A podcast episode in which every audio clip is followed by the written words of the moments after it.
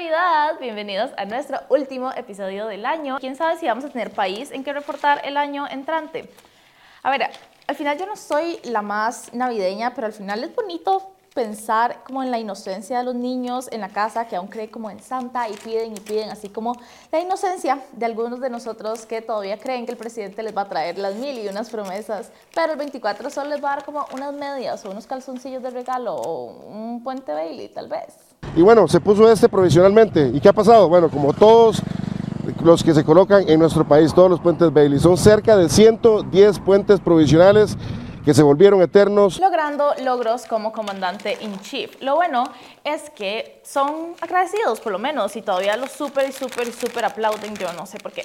Pero no lloren aún porque no los vamos a ver. Van a seguir teniendo muchísimo contenido por todas las redes sociales para que estén pendientes por ahí. Pero sí es nuestro último episodio de Welcome to Chepe, por lo que vamos a tener un poco diferente este programa para que ustedes y yo podamos recordar lo que ha pasado este difícil y muy largo año. Porque si ustedes creen que se acuerdan de todo lo que ha pasado, yo creo que no es cierto. O si sabían que era lo que iba a decir, me parece vacilón a ver qué tan fans son de Welcome to Chepe. Desde el primer video que pueden encontrar en el canal de este año. Este es Welcome to Chepe, un programa para las personas que vuelan alto. Navegar y se marchó y a su barco le llamó Hasta este que están viendo en este momento al Chile, que dicha que no pueden ver mi primer video publicado en el canal porque fue realmente vergonzoso.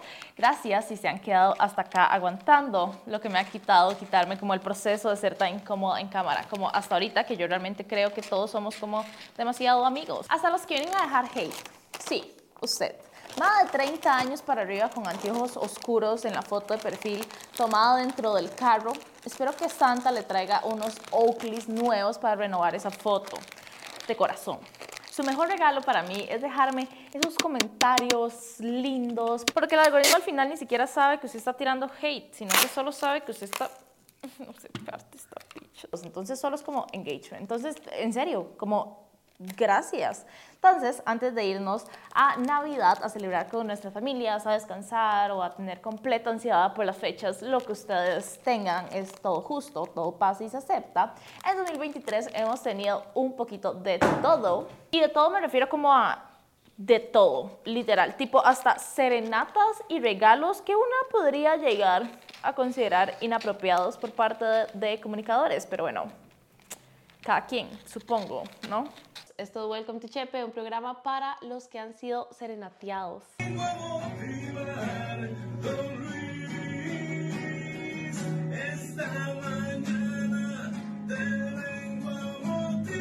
Qué increíble como seis meses después sigue siendo igual de acongojante. Por lo menos hay que darle que hasta el mismo ministro fue como, ok, ¿qué putos está pasando? A ver, al final hay que admitir que la vida está difícil en redes sociales. Mantener la concentración de personas que aman ver videos de TikTok de un minuto, a ver, es complicado. Al final, ese es el desafío de ese trabajo que hacemos para ustedes, ¿no? Como darle las noticias que en su mayoría son pesadas y a ver, sea diga, hay que admitirlo, son aburridos, en algo que ustedes realmente disfruten y que vengan a verlo todas las semanas y etcétera. Hemos pensado hasta en ir a grabar en alta mar cuando estamos en un yate para cambiar un poco como de escenarios para ustedes, pero sabemos que eso no sería responsable tal vez. Si eso no es la mayor analogía de la política actual del país, verdaderamente no sé qué sea. Un Rodrigo Chávez viendo a ver qué se siente manejar uno de estos, solo siguiendo y una Pilar Cisneros estresadísima de que este mae claramente no tiene idea de qué está haciendo. De la Guardia Costera de Costa Rica. Aquí estoy. Fielmente detrás y fingiendo que todo está bien y todo está saliendo de la manera correcta. Inclusive en pedir espacios en las salas de operación para grabarles las varas. Ah, no, que la, que la ética, le llaman algunos o algo así. Marta Esquivel están exactamente las mismas ahí a la par. Es en este punto en el que yo les ruego a todos que de verdad salgan de esa trinchera política en la que están enfrascados y por un minuto genuinamente interioricen si todo esto es normal. Resulta que Marta Esquivel, la presidenta ejecutiva de la Caja, junto a asesores, entraron a un quirófano durante una operación para hacer propaganda política. Presidenta ejecutiva de la Caja visita Hospital Calderón Guardia durante histórica jornada de trasplante de órganos. Millones que le están soltando al SINALT para ser el ala de la comunicación oficial del gobierno, uno pensaría que alguien, una persona, alguien pudo haber visto la tremenda animalada que iban a hacer antes de hacerlo, y si no el final, no sé, cualquier ser humano normal. Hasta TikTok lo marcó ya como contenido sensible. Es complicado, no crean. Uno está inmerso entre tanta información que uno ni puede como diferenciar qué está bien y qué está mal. Parece que qué es verdad y qué no es verdad y demás. Pero es que sabían que el 137,23% de las personas informan por medio de TikTok. Ese número no tiene sentido. Pero debe ser verdad porque me lo dijo un TikTok. Es lo mismo. Todo esto se da porque Nogui Acosta estaba en la asamblea siendo cuestionado por el tema del supuesto mega caso de fraude fiscal. En el cuestionamiento, Don Nogui se defendió diciendo que desconocía sobre la denuncia porque la normativa le impedía saber a él los detalles. Pero tal vez es un poco complicado decir eso porque cuando él anunció este caso utilizó datos contundentes y específicos, del tipo que solo sabría si se sabe de qué denuncia se trata, por lo que los diputados le consultan como ambas afirmaciones pueden ser ciertas a la vez, a lo que contesta una vez más. Veámoslo. Mire, la denuncia parte de un TikTok que existía. A ver, pongamos de lado la trinchera política en la que estén y en vez de poner el hígado en la mano, pongan la mano en su corazón. ¿Les parece racional, normal, prudente que un ministro diga que está tomando con muchísima seriedad TikToks?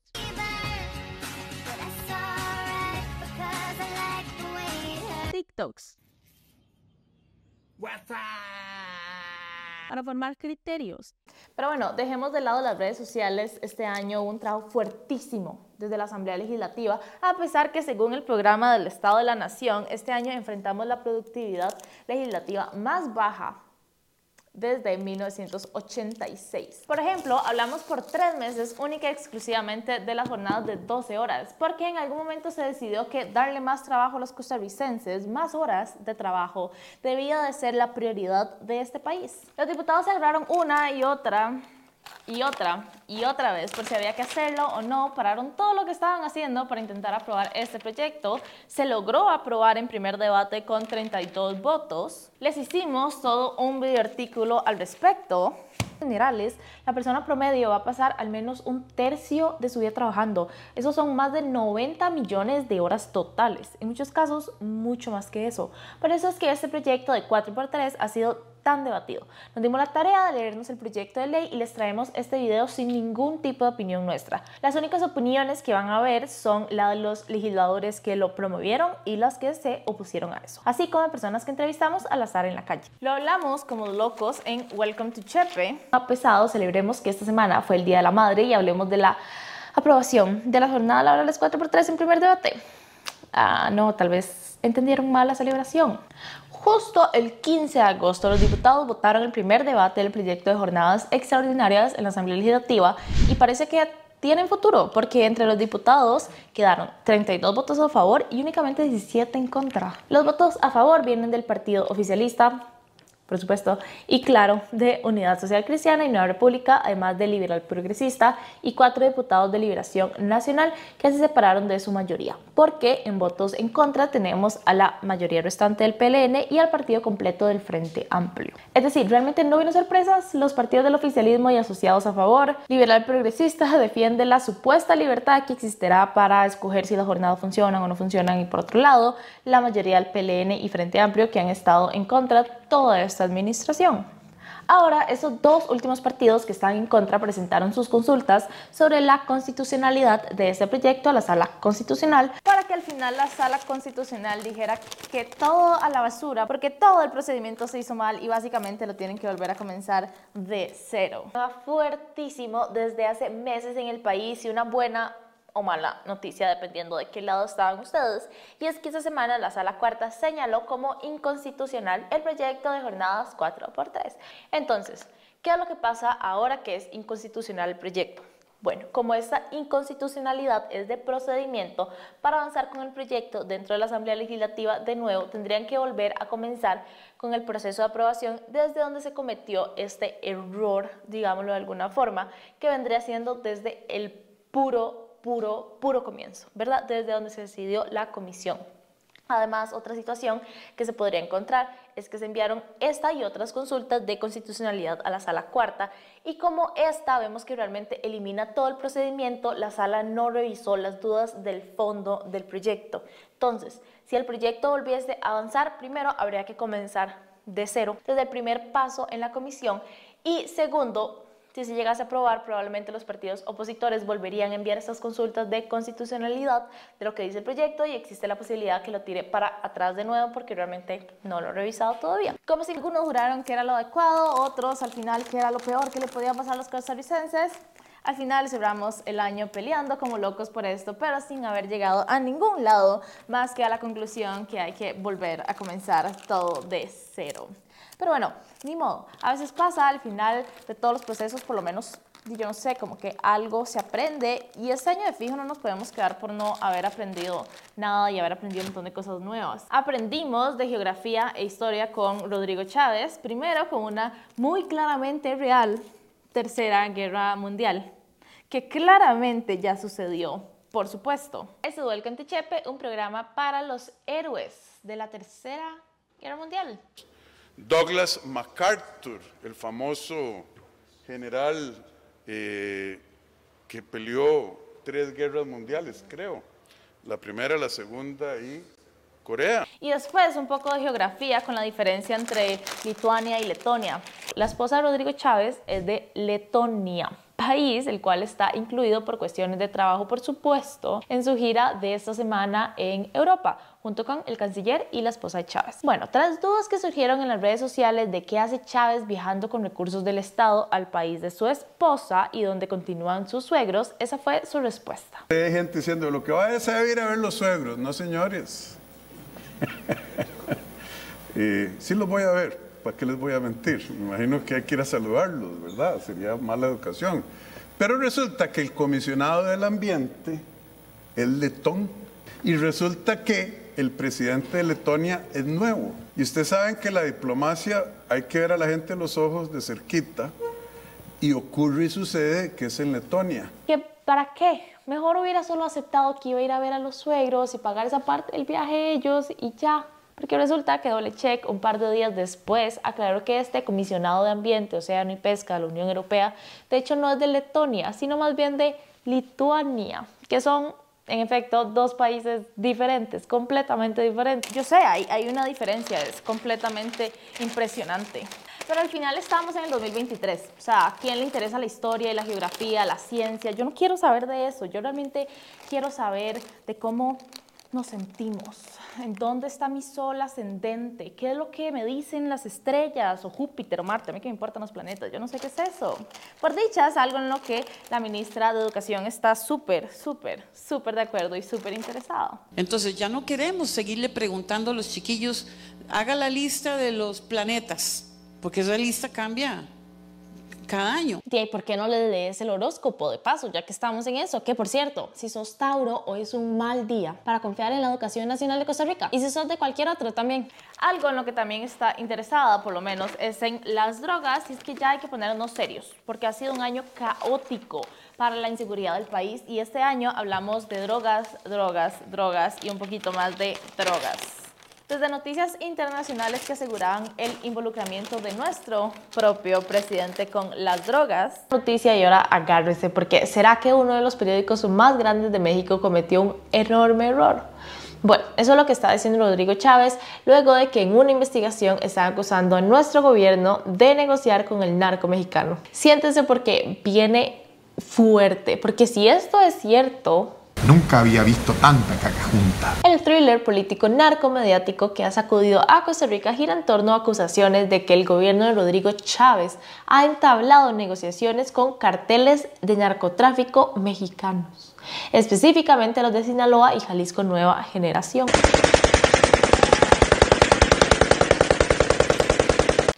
Estreno de nuevos escáneres que en efecto detuvieron sustancialmente la cantidad de drogas que salían de este país que era exportador estrella de drogas. Pero pronto nos dimos cuenta que no son tan perfectos y tuvimos unas cagadas internacionales. Este Welcome to Chepe, un programa para las personas que... No ha salido un kilogramo una onza, un gramo, ni un grano de cocaína desde que lanzamos Costa Rica la operación Soberanía.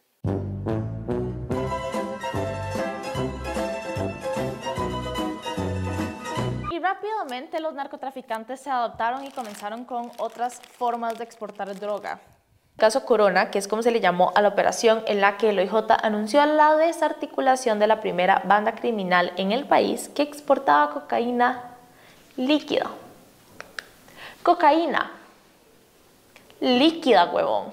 Como si no tuviéramos suficientes problemas ya con la normal y nuevas drogas que ingresar al país también. El Ministerio de Seguridad Pública anunció el decomiso de 1.100 pastillas de fentanilo a una organización costarricense y la detención de cuatro personas. Según aseguraron las autoridades, la organización ni siquiera les decía a las personas que lo estaban consumiendo y se comercializaba en bares y discotecas de San José y de Escazú. Zamora aseguró que la droga la ocultaban en fármacos y drogas sintéticas de color azul o rosado. Y lastimosamente, de la mano con esto, hablamos una y otra vez de la inseguridad en el país hasta que rompimos el récord de homicidios en el país. Estamos hoy con más de 855 homicidios para cuando estén viendo esto. Nos ha causado estrés de manera increíble. O sea, algunos hasta han querido renunciar y mandar a todos a la... Ustedes ya saben dónde. Eso tal vez no suena tan bien. Mejor desarrollemos un poquito lo que quiero decir. Vamos a hablar de la soltada de toalla de Chávez a su trabajo, una droga muy peligrosa en el país, juguitos de cocaína, una costarricense entre las 100 más influyentes del mundo, primera mujer presidenta en un banco y más. Y algunos que sí han renunciado del todo porque los delitos, aunque sí hay muchos relacionados al narcotráfico, lucha de bandas, cobros de dinero, etcétera, etcétera, no podemos olvidar que también suceden en personas con saco y con corbata. Ajá.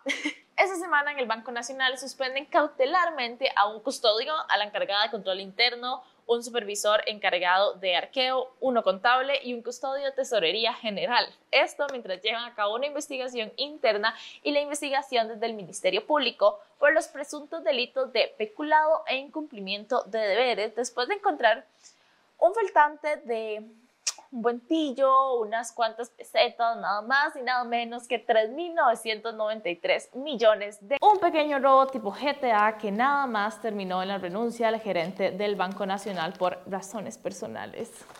Ok, está bien. ¿Cuáles serán esas razones personales?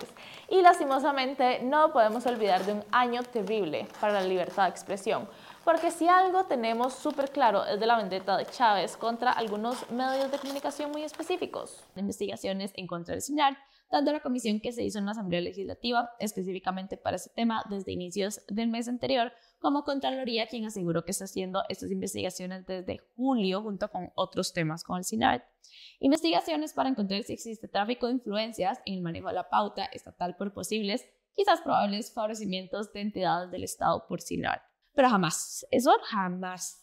Bueno, voy, ya vamos a ese caso específicamente. Por mientras podemos mencionar el AIA, el Banco Central, el INS, el BCR, el ICE y el INAM. Todo bien, ¿no? O sea, si el SENART es la empresa más capacitada para esto, adelante. Increíble que la empresa pública mejore y prospere. Pero, ¿será que sí es? Digamos que no sé y esas instituciones tampoco lo saben, porque la elección se hizo o por procedimiento expedito o sin concurso previo del todo. Y cerramos el año con el regalo especial que decidieron darnos la ex ministra de Comunicación Patricia Navarro y el medio de La Nación, el favorito de Rodrigo Chávez. En efecto, eso, que empezaron a compartir audios que dejan en evidencia tanto a Rodrigo Chávez como a algunos de sus integrantes del equipo, principalmente a Jorge Rodríguez, que es el actual ministro de Comunicación, y a Federico Cruz, quien aunque no sea parte tan importante como del grupo presidencial, es súper importante en Costa Rica porque es el presidente del nuevo partido político, aquí Costa Rica manda. Pero bueno, al final, qué negatividad todo, tampoco todo fue malo. Pueden ir a escuchar el podcast Conecta el Día o leer el boletín diario para enterarse más de estos audios y como de todas estas noticias que están pasando ahorita. Nosotros ya por aquí hemos tenido demasiadas malas noticias, entonces no olvidemos que también hemos tenido algunas cosas buenas. Al final, con todo lo bueno y lo malo, gracias por quedarse aquí siempre, gracias por apoyarnos en cada invento nuevo que tenemos para ustedes, para que se entretengan, que les guste un montón. Nuestro objetivo para el 2024 seguirá siendo implementar nuevas ideas para que ustedes puedan estar al día, pero también puedan divertirse un poco de las dos y puedan seguir buscándonos para eso. Recuerden que el que sigamos aquí con ustedes año a año es por todo el apoyo que ustedes mismos nos dan en todas las redes sociales y compartiendo nuestro contenido y demás, pero también muy importante en Patreon, que tenemos tantas ganas de hacer cosas diferentes para ustedes como hemos intentado hacerlas un poco este final de año. Pero bueno, no alargo más, los voy a